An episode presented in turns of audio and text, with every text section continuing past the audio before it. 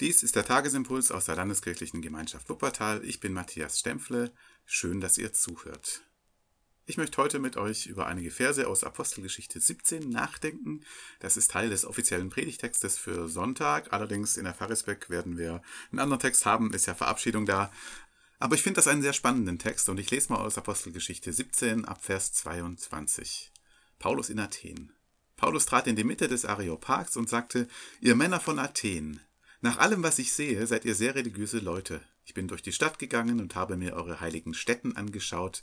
Dabei habe ich auch einen Altar gefunden, auf dem stand für einen unbekannten Gott. Das, was ihr da verehrt, ohne es zu kennen, das verkünde ich euch. Es ist der Gott, der die Welt geschaffen hat und alles, was in ihr ist.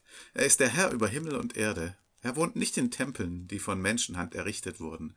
Er ist auch nicht darauf angewiesen, von Menschen versorgt zu werden. Er selbst gibt ja uns das Leben, die Luft zum Atmen und alles, was wir zum Leben brauchen. Er hat aus einem einzigen Menschen die ganze Menschheit hervorgehen lassen, damit sie die Erde bewohnt. Für jedes Volk hat er festgesetzt, wie lange es bestehen und in welchen Grenzen es leben soll.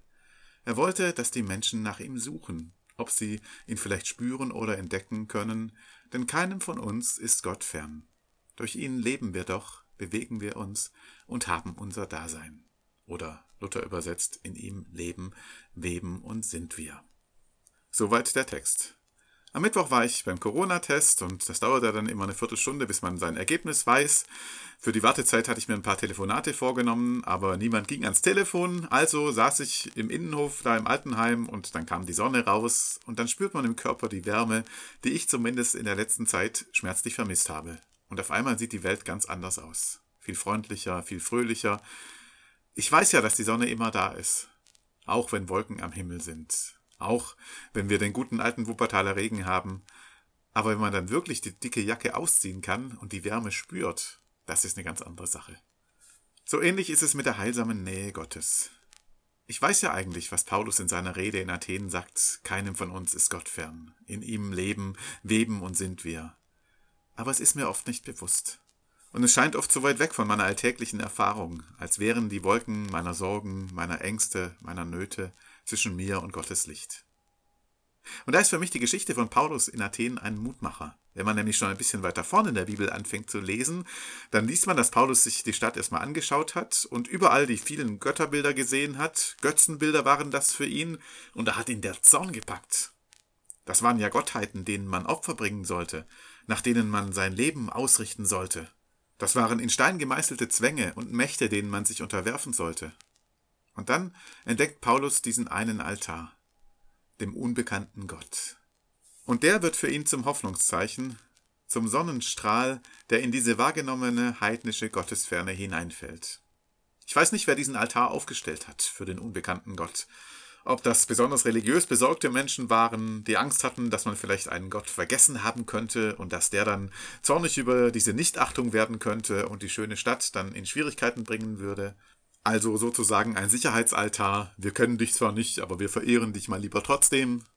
Oder waren da Skeptiker am Werk, die es in der antiken griechischen Kultur ja auch gab, die die überlieferten Geschichten von den griechischen Göttern für doch ziemlich grob hielten und der Meinung waren, wenn es einen Gott gibt, dann ist er ganz bestimmt nicht so, wie wir ihn uns vorstellen.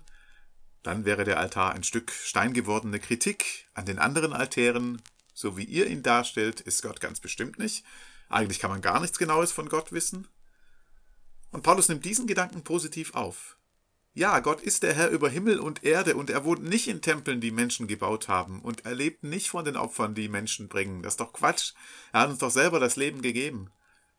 Und doch Gott ist keinem von uns fern. In ihm leben, weben und sind wir alle miteinander, ob wir es wissen oder nicht. Die superreligiös besorgten Bürger, die ganz sicher gehen wollen, keinen Gott vergessen zu haben, genauso wie die Skeptiker, die alles in Zweifel ziehen. Alle miteinander stehen wir in Gottes Hand, leben wir aus Gottes Segen, sind umgeben von seinem Licht und von seiner Güte, auch wenn wir es nicht bemerken oder nur manchmal, wenn so ein Hoffnungsstrahl durch die Wolken bricht.